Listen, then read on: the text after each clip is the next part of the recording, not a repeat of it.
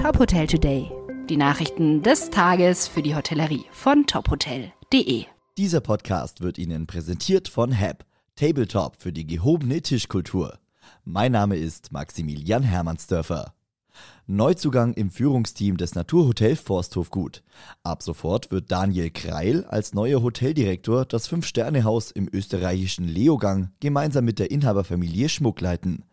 Der gebürtige Oberösterreicher kommt vom Spa-Resort Therme Geinberg, wo er zuletzt als Operations Manager tätig war und bringt fast 20 Jahre Berufserfahrung in Food and Beverage sowie Hotellerie mit.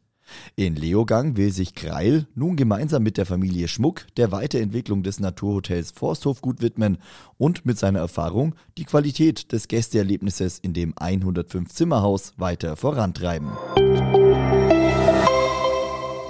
Mitte Dezember 2022 soll das Falkensteiner Hotel Montafon seine Eröffnung feiern.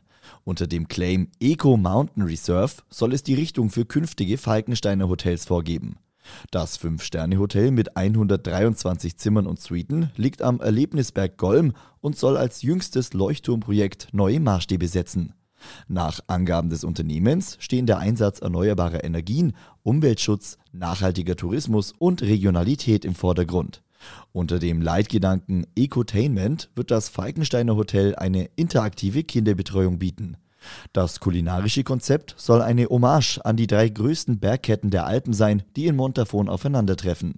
So steht Via Alpina nicht nur für die Handelswege, die diese Gebirgszüge verbinden, sondern auch für das Geschmackserlebnis, das aus der Kombination verschiedener Rezepte und Zutaten der österreichischen, italienischen und der Schweizer Küche hervorgeht.